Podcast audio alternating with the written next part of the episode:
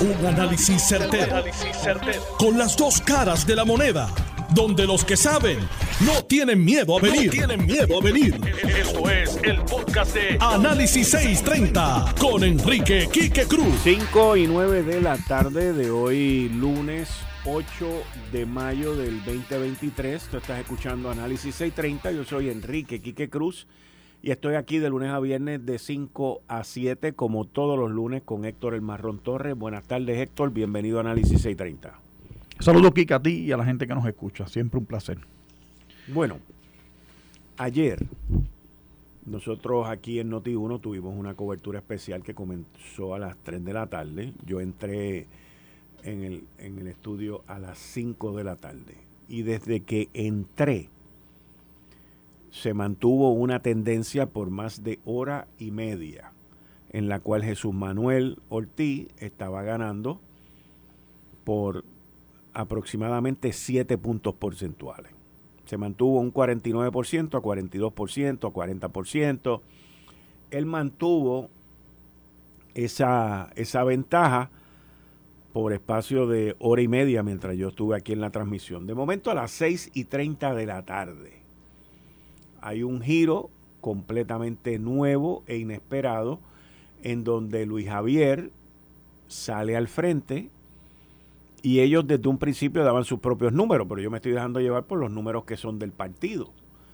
Y entonces, al él salir al frente, termina la jornada, se proclama campeón y se proclama ganador Luis Javier. Y allí en el Partido Popular Democrático en Puerto Tierra se formó un salpafuera brutal, porque mira lo que ocurre, escuchen lo que ocurre cuando el secretario del partido, Luis Vega Ramos, está hablando.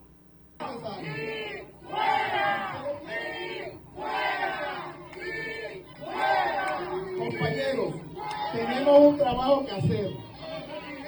Vamos a certificar los resultados Vuelvo e insisto, y hemos sido transparentes desde las 3 de la tarde todos los resultados.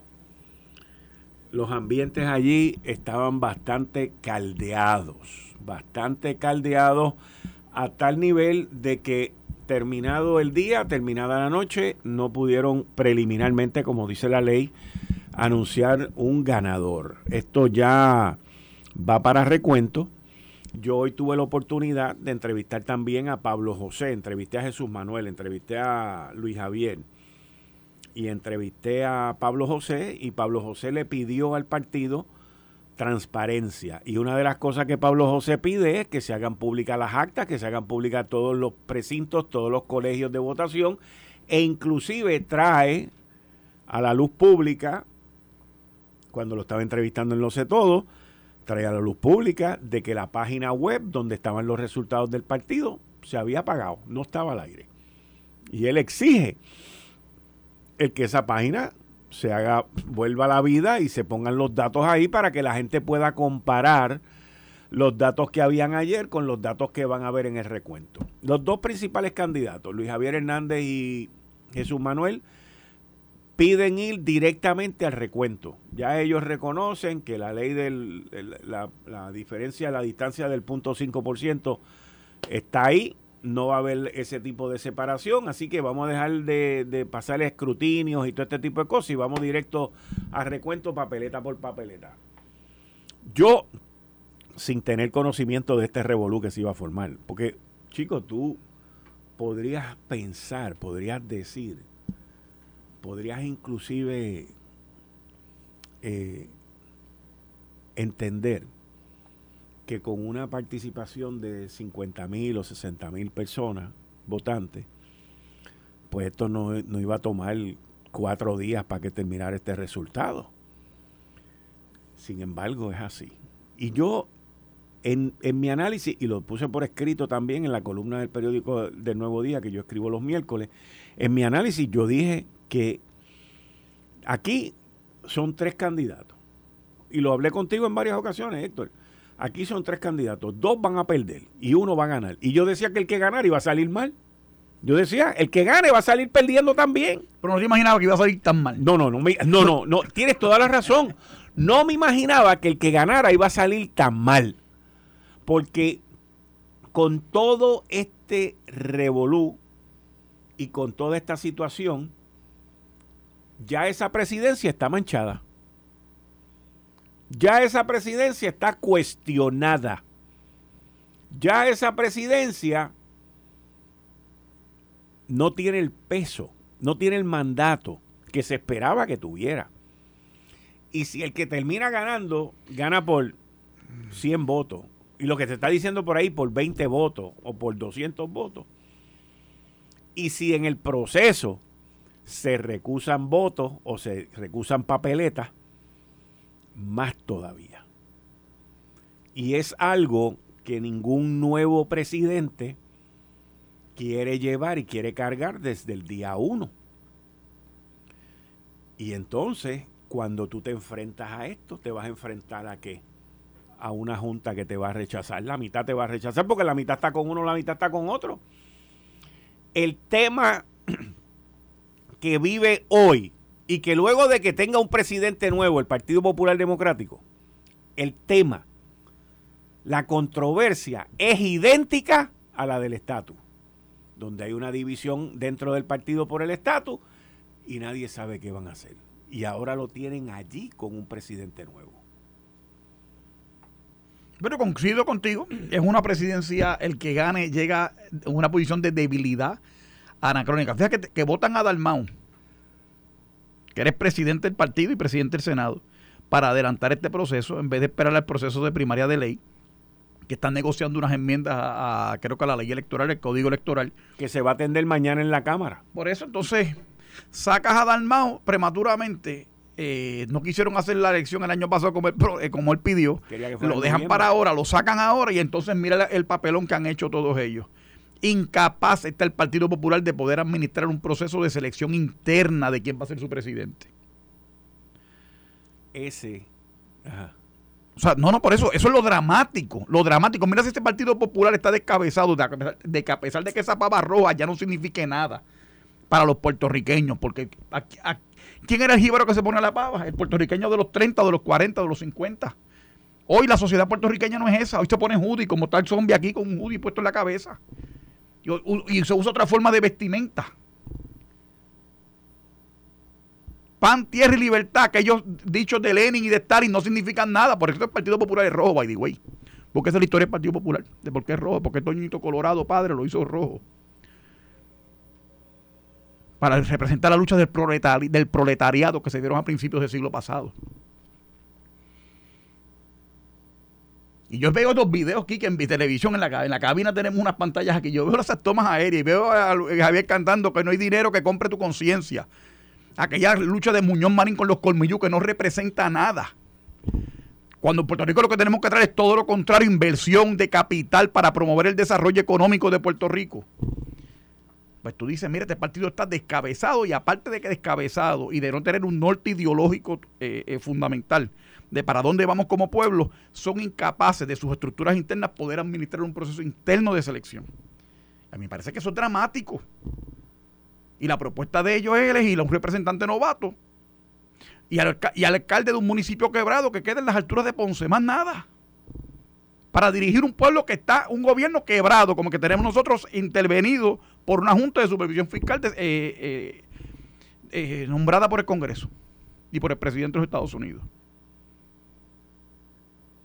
Ahora, mucha gente dentro del Partido Nuevo Progresista que tienen posiciones electas y de liderazgo en el partido y en Puerto Rico, pueden pensar que el Partido Popular está muerto y que de cara al 2024, un partido desorganizado, un partido que no moviliza, un partido que esto, un partido... Usted puede sacar la lista es enorme de todos los obstáculos y de todos los problemas que tiene el Partido Popular Democrático hoy y que el PNP lo que tiene es que alinearse, estar tranquilo, e ir para el 2024, que es una victoria segura. Ahora, yo hago un paréntesis ahí. Porque es lo mismo que la gente pensaba cuando Luis Fortuño ganó por 250 mil votos. Y después perdió contra Alejandro García Padilla, que fue un virazón de más de 265 mil votos, de una elección a otra levantando una frase que tú en muchas ocasiones ocupas y usas aquí, que es que no hay enemigo pequeño. Y que por más destruido que el Partido Popular Democrático se vea hoy, por más desorganizado que se vea hoy, por más desmadre que tenga hoy, te pueden sorprender en el 2024, como sorprendieron a Luis Fortuño en aquella elección del el 2012. Bueno, la respuesta a eso eh, teórica es que sí. Teórica, teórica. Teórica, Pero en la práctica, el PNP es un partido que está acostumbrado a, cuestionamientos internos, a la celebración de primaria. El Partido Popular es un partido caudillista, es el partido viejo en Puerto Rico, es el partido de Muñoz Marín, que fue el líder absoluto de la política puertorriqueña por casi 30 años. Eh, y, y, los populares vienen acostumbrados a ese tipo de liderato. Luego se lo dan a Hernández Colón, el primer Hernández, eh, eh, que estuvo también reinando en el Partido Popular por 30 años más. Después de eso, los propios, los propios populares, por designación de ellos, tuvieron dos gobernadores distintos en ocho años, que fueron Cira Calderón y Aníbal Acevedo Vila. Aníbal Acevedo Vila se empeñó en correr luego de haber sido acusado criminalmente por las autoridades federales. Perdió, cogió la catimba que cogió. Y entonces luego llega Alejandro García Padilla. Cuatro años. Puerto Rico nunca reelecto un gobernador popular de Hernández Colón para acá. Ahora, mira, mira el drama de lo que tú dices yo soy de los que creo que Puerto Rico no ha reelecto no solamente un gobernador popular, uno PNP tampoco. Desde Pedro Rosselló para acá. Porque Pedro Rosselló fue el único gobernador, el último gobernador por lo menos, que vino a hacer cosas. Con un programa de gobierno que se decidió a cumplir. Y, no es la primera vez que lo menciona aquí. Ahora la, gente están, voten por mí porque yo soy yo. Y juegan el juego de imagen ponerse camisas bonitas, poner candidatos presentables en sociedad, que tengan los ojitos claros, el pelo se peine de una manera, para tratar de con publicidad y propaganda, tratar de, granjearse respaldo público en vez de con propuestas sustantivas de política pública. Que, ¿verdad? Que, que, lleven a que Puerto Rico es un sitio mejor para poder vivir todos nosotros. Y ahí es que está el error. Porque como tú bien dices, Fortuño ganó por 200, pero aquello fue un repudio a Aníbal Acevedo Vilán, más que un respaldo a la figura política de Luis Fortuño. Y el llamado que tú, y, ¿verdad? Y, la, y, la, y, la, y el comentario que tú haces me sirve a mí para hacer un llamado. Ciertamente no nos podemos dormir en los laureles, nosotros los que somos estadistas y PNP. No hay enemigo pequeño. Y hay que trabajar y hay que hacer las cosas. Y en política siempre se corre asustado. Eso es otra cosa que tú puedes. Si las encuestas dicen que están ganando por 10, tienen que ganar por 20. Ahora, la realidad es que hoy, hoy, hoy, el tema es que el Partido Popular está descabezado. El PNP ah, posiblemente, yo espero que no, a lo mejor tendremos nuestra disputa algún día más tarde en este, en este año, pero hoy el tema es que el Partido Popular es un partido incapaz, quebrado, quebrado no económicamente, quebrado en términos de propuestas. Yo veo al alcalde de Villalba, presidente de la Federación de Alcaldes, con el respaldo del presidente de la Cámara, con el respaldo de la Comisión de Hacienda, con el respaldo de, de, de, de, Dani Hernández en este programa que está en la Cámara también allí, de ayudante de Tatito, con el respaldo de toda la nomenclatura popular con las acusaciones de que se vaciaron listas, con fotos y tomas de, de, videos de, que la participación fue escasa. Ellos van con la narrativa de que por lo menos movieron más a votar que lo que movió el PNP a una asamblea de delegados, de delegados, no de participación general del electorado completo, de delegados en el Roberto Clemente. Que tú tuviste la oportunidad de cubrir si esa es la métrica, si ese es el consuelo que se van a dar el liderato del Partido Popular, bueno, que, ahora digo yo, como dice mi amigo Tomás Rivera, que sí, que se creen que la lunes de, de queso, pues que les aproveche. Y me decía el otro día, hablando de Tomás Rivera, chat, estábamos compartiendo hace como dos meses atrás una actividad en Laja, y me decía que él comentaba, te comentaba a ti en este programa, que el Partido Popular está tan descabezado y tan destruido no tienen candidato en San Juan, en Bayamón, en Guaynabo, en los centros urbanos principales. El alcalde de Ponce acusado, o por acusar, el alcalde de Mayagüez acusado. Ahora salen acusaciones contra el alcalde de Trujillo Alto. En los pueblos de gran peso electoral. ¿Tú crees que es viable? ¿A cuánto? A, a poco más de un año de las elecciones generales, el Partido Popular como, como, como para, para brindar algún tipo de oferta política electoral madura a Puerto Rico, a los electores puertorriqueños. Porque no está bien venir a estos foros, hacerse el gracioso, el simpático y levantar, ay, el tipo más buena gente, vamos a votar por él. La gente está aficiada aquí. Que ahí salieron unas estadísticas el otro día, que, o ayer creo que fue, que Puerto Rico vive la mayoría de la población de 60 años para arriba. Y los que no tienen 60 años son traperos de Bob y de, estaban en Smart Lash en la lucha libre el sábado viendo a, a Bob pelear allí con, Eso, eso es lo que apela a Puerto Rico. ¿Y dónde están las propuestas sustantivas de, de mejoramiento para este pueblo? No están. No están. Es cuestión del folclore político y aquel decir ni dinero que compre tu conciencia. Jesús Manuel jalar para el de él y, quítate tú para ponerme yo. Hmm. Yo vuelvo y te repito, lo de hoy y lo del Partido Popular de esta elección termina el día que se nombre un presidente y por ahí saldrá a golpeado, ya va golpeado, el que gane ya va golpeado. El que gane, el que gane ya está estropeado. Kiki, pero la primaria de ley. Zaragoza ya dijo que va.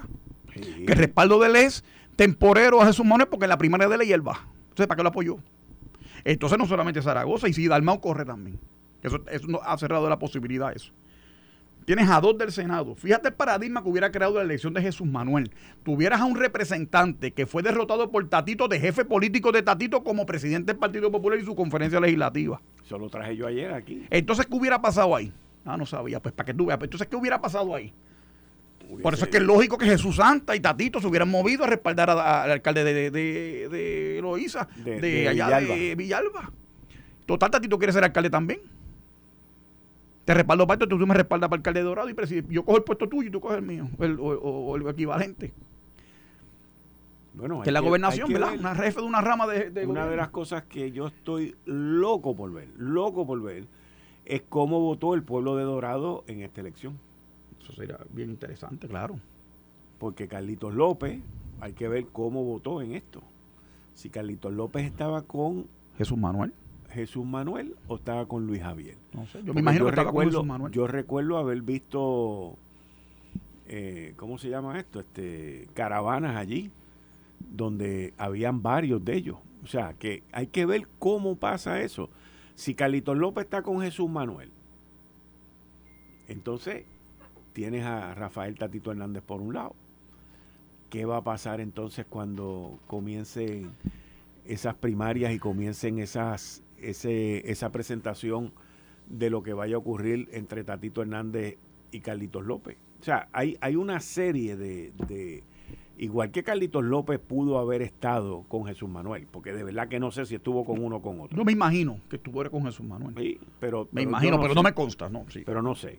Digo, hace, hace la lógica política de el enemigo con, con, mi amigo y el amigo con el enemigo. O sea, porque entonces Tatito estaba con Luis Javier pues se supone que Carlitos López estuviera con el otro. Fíjate, y fíjate cómo sale el tercer Hernández tratando de hacerse relevante en la disputa. Traigan las actas y hagan esto público. Sí. Porque él lo que le interesa es que pongan a cualquiera, que aunque pierdan, él gana. ¿Por qué? Porque la verdadera aspiración del tercer Hernández es ser gobernador de Puerto Rico en el 2028. No es tanto ser comisionado residente. Ahora va por la isla, se hace notar como candidato a un puesto a nivel estatal de relevancia y política, como el que tiene la comisaria residente, para entonces puede venir a ser candidato a la gobernación de ese partido y mucho más fácil se le va a hacer si el Partido Popular está descabezado. No le conviene que haya un gobernador popular, le conviene que haya un gobernador del PNP, del partido contrario, para hacer la contrafigura. En Dorado, en Dorado, el candidato número dos, que entiendo que el candidato número dos es Jesús Manuel. Tengo los números aquí, ya me los mandaron. Jesús Manuel es el candidato número dos y ganó por pela. Jesús Manuel. Jesús Manuel. ¿Tú tienes un barómetro? Ganó por pela. Ganó por pela. Luis Javier sacó 46 votos. ¿Cuánto sacó? 46 votos. De un total de 718 votos. Estos son tres colegios que me mandaron aquí. Así que el, Dorado 15. Me van a mandar más. Ok. Candidato 1, candidato 2. Perdóname, me corrijo. Candidato 1 es la alcaldesa de Morovi. Jesús Manuel es el candidato 2 y Luis Javier el candidato 3. Pero en esta cifra que tengo aquí no tengo los votos del candidato número 3. Pero aquí se ve, este, y me dicen que Jesús Manuel ganó Dorado. Me falta la, parte de los, del, candidato Luis Javier, que es el candidato número 3. Así que en punto lo que te quiero decir es que eh, y le pregunto al que me está enviando la información, que me está escuchando, ¿con quién estaba Carlitos López? ¿Con Jesús Manuel? Ya mismo seguimos con él. Eh, estás escuchando el podcast de Noti1. Análisis 630 con Enrique Quique Cruz. 5 y 33 de la tarde de hoy, lunes 8 de mayo del 2023. Tú estás escuchando Análisis 630. Yo soy Enrique Quique Cruz y estoy aquí de lunes a viernes de 5 a 7. Conmigo aquí en el estudio está Héctor El Marrón Torres y vamos ahora a conseguir vía telefónica a Dani El Machete Hernández, que ha estado involucrado en toda esta situación, para que esté con nosotros esta próxima media hora. Pero mira, Héctor El Marrón Torres, el punto y el resumen de lo que estábamos hablando sobre Dorado. ¿Ok? Carlito López, alcalde Dorado, saca allí en la última elección 3.000 votos íntegros y 8.000 votos mixtos. ¿Ok? Ahora, en esta elección especial, ¿quién fue lo que pasó? Carlitos López estaba apoyando, ok, Carlitos López estaba apoyando a Jesús Manuel. Jesús Manuel sacó 438 votos. Javi sacó 259 votos. Pues claramente se ve ahí que el, el apoyo del el alcalde Carlitos López a Jesús Manuel, le dijo, toma, aquí tienes dorado. Te derrotamos a ti, a Luis Javier, y derrotamos a Rafael Tatito Hernández, que tiene interés en ser alcalde de Dorado. Y ha estado caminando por Dorado, y ha estado haciendo campaña en Dorado, y ha estado buscando la manera de, de realinear su futuro político a base de Dorado. ¿Está vulnerable Carlitos López? Bueno, le ganó por el doble al candidato de Tatito, yo entiendo que no. Y para aquellos que sueñan con que Tatito puede derrotar y romper el, el reinado de Carlitos López allí, pues se ve bien difícil. Internamente, las estructuras políticas creadas por Carlitos López ¿Cuántos votos ha visto en las elecciones pasadas? Un montón de mil. 8 mil votos. O sea, porque pues, porque en Dorado, pues, la, la, generalidad de la gente de Dorado, hay que admitir que vota por el tipo, porque el tipo hace algo bien allí. Y si quieren que Tatito sea alcalde, pues Tatito la única alternativa que va a tener corresponde bajo el PNP. Si quiere llegar algún día a ser alcalde. Que si Tatito quiere llegar a ser algún día alcalde, como único puede ser es en el PNP. En el PNP. A lo mejor. Y con suerte. O sea, algunos PNP le, le, perdonan la obstrucción y el, el sabotaje que ha hecho desde que es presidente de la Cámara y de todos los impuestos que nos puso cuando fue presidente de la Comisión de, Hacienda con Perello. Prohibido olvidar. El impuesto, todas aquellas, las cruditas, la eliminación del Fondo de Enfermedades Catastróficas para la gente de las Marías, a quien saludo cordialmente. Eh, y todas estas cosas que le hicieron los populares cuando cogieron el gobierno con Alejandro García Padilla, porque aquí no se puede olvidar nada. Y por eso es que el Partido Popular está en crisis, descabezado y destruido. Y en medio de todos estos revoluces, tienes ahora que hoy el alcalde de Trujillo Alto, que no lleva ni, ni seis meses allí, porque no lleva ni seis meses, Pedro Rodríguez admite haber tenido conocimiento desde el pasado 3 de mayo, que fue el miércoles pasado, de que hay una querella en contra de él por supuesto hostigamiento sexual y acoso laboral por parte de una mujer policía municipal. Es como, como que la gente no aprende o se creen que son invisibles. No sé, como no sé de qué se trata la querella, el por qué, es, que fueron los eso habrá que verlo, ¿verdad? Eso tendrá su día en corte. esto es muy preliminar, no, no, no quiero hacer comentario, pero la querella, la querella ha sido ante el Equal Opportunity, Equal Employee Opportunity, EEOC. Sí, pero se han hecho querellas en el pasado que no han llegado a primera base. Oh, y se han hecho querellas que pueden llegar a, a, a madurar y provocar que el funcionario público tenga que verse obligado a renunciar. Trujillo Alto viene a ser de un alcalde pillo que está preso. Ahora llega el sustituto y se mete en este lío de, ¿verdad? En este caso de hostigamiento sexual. Y vuelvo y te menciono lo que te mencionaba ahorita en los sitios donde el Partido Popular, donde hay alta población, donde hay fuerza electoral, que es el área metropolitana de San Juan. El Partido Popular está descabezado completamente, aparte del revolú de ayer y de todo, y de, y de todo el cuatrenio que no tiene liderato ni líderes de futuro, tiene el problema de que las estructuras municipales y sus comités municipales están destruidos igual. ¿Quién va a correr contra Miguel, Romero, Miguel Romero en, San Juan? Ramón Luis en Bayamón, O'Neill en Guaynabo. ¿Quién va a correr? ¿Quién va a correr contra ahora al Partido Popular con dos alcaldes en un cuatrenio liquidados los dos, posiblemente?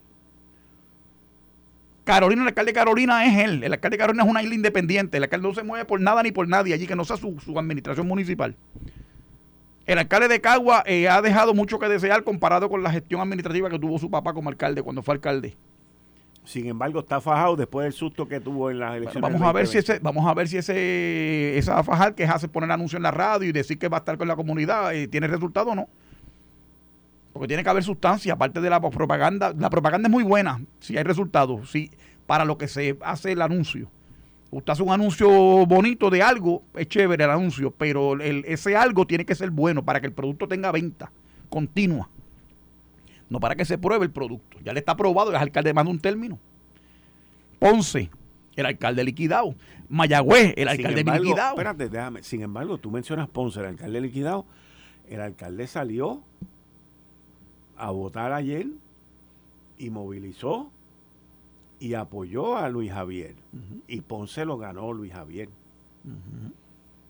O sea que aún con todo el escándalo, con todas las investigaciones y con toda la situación que está ocurriendo en Ponce, el alcalde se hizo sentir en esta elección presidencial. Quique, yo creo que el más elocuente de todo ha sido el alcalde de Recibo. Tú pusiste el audio ahí. No, el, Olvídate de eso, Quique. Son dos golondrinas que no hacen verano. El alcalde de Ponce y el alcalde de Villalba son dos golondrinas que no hacen verano. Están fritos los dos. Con, presidente de los alcaldes y movió 25 mil votos. Con el respaldo de la Federación de Alcaldes y con el respaldo de la, de la Cámara de Representantes. Está liquidado. Políticamente no hay viabilidad gubernamental. Y eso que no empezó la campaña. Imagínate que él fuera el candidato a la gobernación. Eso va a ser un field day lo que vamos a hacer nosotros. Tiene 12 millones de déficit y va a gobernar un país quebrado. Quiere aspira a gobernar un país quebrado. Un alcalde que no ha podido resolver el problema interno en su propio municipio. Mira lo que Pablo José me contestó hoy sobre lo que él está pidiendo en su partido. Que los populares mantengan la calma, la prudencia y la unidad en lo que se cuentan los votos. Ahora bien, es importante que el partido sea transparente hasta ayer en el partido había una página web con los resultados. Esa página ahora mismo está fuera de servicio. Tienen que restablecer esa página lo antes posible. Y tienen que restablecerla e incluir los votos por precinto y por colegio, de modo que los puedan comparar los resultados de la noche del evento con los resultados del escrutinio y del recuento. El primer reclamo es que... ¿Y te van a abrir los maletines? los maletines, yo pregunté. ¿A él? ¿Cómo que a él? A Hernández Mayoral, le preguntaste. Al tercer Hernández, como yo le digo yo. Ajá. ¿Cuál es la pregunta? La pregunta es si, va, si está de acuerdo también que abran los maletines para la transparencia esa que él quiere, para ver si cuadran las actas, él lo dijo, él lo dijo, él lo dijo en, en, unos tweets anteriores a eso. E inclusive los maletines ahora mismo, ahora mismo, los maletines están en la bóveda los maletines están en, una bóveda. Los maletines están con tres candados. Como tiene que ser, sí, sí. Allá en el área de operaciones de la Comisión Estatal de Elecciones. Ahora, esto le chispotea la cosa a él también, como comisionado, digo, como candidato a comisionado residente. ¿Por qué? Porque él no va a correr para gobernador. La figura principal en la papeleta, que se supone que es el gobernador, él va a estar con ella al lado. Y él quiere tener a alguien que, que no lo opaque a él, o sea, que no lo, lo, empañe en la palabra. Porque a esa parte puede estar sentirse cómodo, porque ni ninguno de los dos lo empaña, ni Jesús Manuel ni el, ni el alcalde lo empaña a, a Hernández Mayoral. Mira lo que él dijo siete horas atrás. El PPD debe publicar los resultados preliminares a nivel de precinto y colegio, tanto en la noche del evento como en el escrutinio y el posible recuento. La ausencia de estos datos en la página web del partido abona la incertidumbre y la inquietud de los populares. El poder comparar los resultados en la noche del evento, el escrutinio y el recuento a nivel precinto y colegio es esencial para garantizar la transparencia del proceso, mantener la calma y proteger la unidad del partido. Yo creo que todo eso se, fue, se fue a, ajuste. O sea, no hicieron caso. Esas son cosas que se dicen que para tratar de buscar una relevancia donde él no pinta. Eso es política, eso es una estrategia política de, decir estoy aquí, miren, eso está mal, se ve feo. Claro que se ve feo, todo el mundo sabe que se ve feo. Pero ¿y qué pasó aquí? O sea, porque esto no es complicado, esto. No, pero te pregunto Ni yo. ni tú, ni nadie se iba a imaginar que el Partido Popular iba a hacer este papelón que ha hecho. yo no me lo iba a imaginar jamás. Y menos con una participación tan chiquita como esa. Y esgrimir los argumentos que han hecho y decir y comparar votaciones de una papeleta, eh, de una primaria abierta entre todos los populares con asambleas generales de, delegados, que son unas personas específicamente, eh, que, ¿verdad? que son identificadas como tal. O sea, eso eh, son argumentos baladí que no responden a nada, que no sea tratar de, de, poner buena cara en mal tiempo, pero, pero, o sea, te repito, o sea, para mí, yo en mi vida había visto una cosa así, que se administra un proceso tan torpemente interno en, un partido político. Hmm. Y podrás decir lo que digan, pero el PNP en eso le lleva, le da mano y muñeca 45 veces a, a, todos esos populares juntos. La comisionada electoral actual del Partido Nuevo, que ha resultado una, una grata sorpresa, porque me parece que para ser, yo nunca la había escuchado y me parece que ha hecho un muy buen trabajo desde que está ahí y, aparte de ella también está Luis Mundo, que ha hecho un trabajo también muy bueno y en las elecciones pasadas hizo un trabajo eh, muy bueno. O sea, no, no, no, no, yo creo que la gente está clara aquí, que no, no, no vale la pena argumentarlo, eso está, se, se, se, se ve desde un avión. Así que...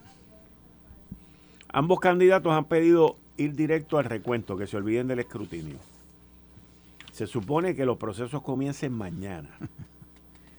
Vamos a ver si pueden llevar a cabo un recuento. Yo creo que el mejor, eh, digo, eso. ¿Cuánto se tardarán en un recuento? No, sé. 50 mil votos. Se supone que a las seis y media de la tarde, por lo menos, ya eso estuviera una tendencia, eso estuviera ahí corriendo. ¿Tú dices ayer? Seguro. Ahora, ¿habrán estado los funcionarios completos? ¿Habrán hecho Bueno, ellos dijeron que tenían un, un, paquetón de gente. Ellos dijeron. Ellos dijeron. De dicho está lleno el mundo. Sí, pero... Jorge Colbert dijo, Jorge Colbert dijo, que una persona que yo le tengo eh, afecto, dijo que había 50 mil personas era un montón de gente y el que dijera lo contrario no sabe nada de política. eso tú lo pagas con una sonrisa, porque es que eso, eso ya, hay comentarios que no se contestan. Eso no se contesta. Con ya los candidatos saliendo, sacando las caras para que va a correr cada quien, y yo no sé qué, ellos pueden movilizar un partido que aspira a gobernar a Puerto Rico, que mueve una cuarta parte de lo que movió en la primaria pasada hace, hace tres años. Movieron 200 y pico mil votos con la primera de Charlie y, aquellos otros, Batia y la otra, con Meyulín. ¿Y qué pasó ahora? Oye, la cobertura de la prensa que le dio publicidad gratuita al evento. No te pierdas este fin de semana. El domingo tenemos transmisión especial. Vamos a transmitir tres horas en los noticiarios para llevarle a cabo los resultados y tal, bla, bla, bla, bla. En el subconsciente se mandó la gente, ah, mira, hay una votación para que los populares vayan. Y aún así fueron, mira, para allá esa raquítica participación. Una pregunta, Héctor. Hace más o menos, más o menos, ¿hace cuántos años? ¿Hace cuántos años tú vienes escuchando el tema de que vamos a hacer los permisos más ágiles, más rápidos, mejor? ¿Hace cuánto? No sé. Más de 30 años. 30 años. Más de 30 años. 30 años, ¿verdad? Yo diría también más o menos lo mismo. En mi caso quizás 40. Los permisos. Y todos los gobernantes anuncian que van a hacer los permisos y los permisos. Y esta va a ser la administración de los permisos. Que la ley de municipios autónomos que se aprobó en el 91, que llevan 32 años. Una de las cosas era que contemplaba que los municipios se convirtieran en, daba una fase en la ley para que los municipios llegaran a ser fase 5 o categoría 5, como las, las de estos de guiar. Y entonces una de las cosas que establecía es que pudieran dar una serie de permisos ellos a nivel municipal y sacar lo que no fuera el, Estado necesariamente. Correcto. Por ejemplo, un centro comercial, para darte un ejemplo, que tenga más de 250 mil pies o menos de 250 mil pies cuadrados, un municipio que fuera autónomo lo pudiera dar y no tuviera que entrar el gobierno central. Eh, eh, si es más de 250 mil se consideraría suprarregional y tendría que hacerlo el gobierno estatal. Pero esa es una, yo y eso es una cantaleta mía aquí también, la burocracia. Pero como le quieren seguir poniendo, oye, tú vas a hacer un contrato, te venden 20 mil papeles, que si tienes que llenar esto, aquello, lo otro, certificados de asume. Yo no estoy divorciado porque tengo que hacer el certificado de asume. Entonces yo, yo los mantengo. Entonces, estamos en el 2023. Tú me mencionas 30 años para atrás. Pues estamos hablando de en el 1973. 35, sí, sí, 40, ¿Ah? más o menos. No, la OCPE, ¿cuánto tiempo lleva la OCPE ahí? Ah, como un par de años. Desde Fortuño para acá. Con el objetivo de garantizar la continuidad del sistema de permiso y la actividad económica de Puerto Rico, senadores presentaron un proyecto de ley que busca enmendar la ley del procedimiento administrativo uniforme. La propuesta pretende introducir disposiciones que permitan a la agencia mantener en vigor reglamentaciones impugnadas si las mismas no se fundamentan en una violación sustancial. Este proyecto de ley viene porque ya el Tribunal Supremo emitió una resolución validando el tribunal. Esto es por lo que pasó en el Tribunal Supremo con los permisos. En fin, esto es otro rollo más con los permisos. ¿De quién, es la, la autoría del proyecto? Hay varios. Eh, Gretchen Howe, que va a estar con nosotros hoy aquí. Está con nosotros aquí lo, junto al senador William Villafañe. Yo te digo que esta situación de los permisos es tan... Esto, en inglés se llama The Never Ending Story, la historia de nunca terminar. Yo una persona quiere abrir un beauty parlor. Eh, la mayoría de la gente que están frustrados con esto son pequeños comerciantes, pequeños negocios. Tienen que pagar renta, tienen que pagar agua, tienen que pagar luz. Y a nadie le importa cuándo te van a dar el permiso. Los que son responsables de darte el permiso, pues cuando Dios quiera. Ahorita alguien anuncia por ahí que va... Oye, no, no, mí yo tengo, miro con reserva todo eso. Yo creo que aquí tiene que haber un cambio, no, más allá de, o sea, es que no tú sustentas ideológicamente el cambio de paradigma y es qué clase de gobierno va a tener Puerto Rico. Un gobierno que se limita a regular o un gobierno que se dedica a participar y a darle competencia y jurisdicciones a sus entidades gubernamentales que no tienen ni el expertise ni nada y lo que hacen es fastidiarle la vida al comerciante y que, que dice, mira, entonces lo más irónico es que los políticos van y se, y se van a estas reuniones de ahí, de ¿cómo que se llama esto? El Centro Unido de Tallistas, a decir que pequeño comerciante es el corazón de la economía y todos los días le dedican proyectos de ley para fastidiarlo. Yo te digo que yo no le veo a esto, no le veo a esto un fin. Tenemos que empezar a, olvidarnos de eso. Porque no, no veo, no veo. O sea, no veo. Es una cosa... Los proyectos hoteleros que se quedaron sin llevar a cabo en la oh. década de los 90. Eh, eh, fueron, se perdieron miles de habitaciones de hotel. Bueno, yo recuerdo en la primera administración de Rafael Hernández Colón, el Club Med. El Club Med el proyecto aquel de Isabela, ah. el, el, Disney, acá iban, iban los japoneses. de Isabela. De aquello todo, lo que se hizo allí no era el 10% de lo que se había contemplado. ni el 1%. Eh, originalmente. Aquello era una ciudad. Yo recuerdo haber visto la maqueta. La maqueta era más grande que todo este estudio. La maqueta. Una cosa impresionante, pero impresionante. Costó millones de pesos. La maqueta. Aquello eran unos pueblos impresionantes, lo que se iba a hacer allí en Isabela de aquello y no había puerta de sol y no había nada de esas cosas que los políticos se inventan para tratar de salir en los periódicos. Pero el issue es lo que yo te digo. Los permisos. Claro. No, entonces ahora sí hay una golondrina, si aparece un, hay unos pescados ahí que le gusta a la gente comerse, pues ¿dónde puedes hacer? El hotel de Loíza que iban a hacer, Loíza está quebrado, depende del fondo general. Se propuso hacer un hotel allí en Baciatalega y no se puede hacer el hotel. Se cambió como cuatro veces, el desarrollador cambió como cuatro veces los planos del hotel para hacerlo más eco-friendly y todo este tipo de cosas. No hubo manera de darle para adelante. Porque hay una campaña de sabotaje institucional en Puerto Rico en contra del capitalismo, la inversión de capital. Y si no hay inversión de capital, ¿de qué dependemos? Del estatismo. ¿Quién quiere estatismo?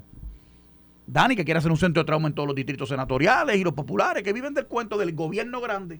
El gobierno araña que todo lo daña.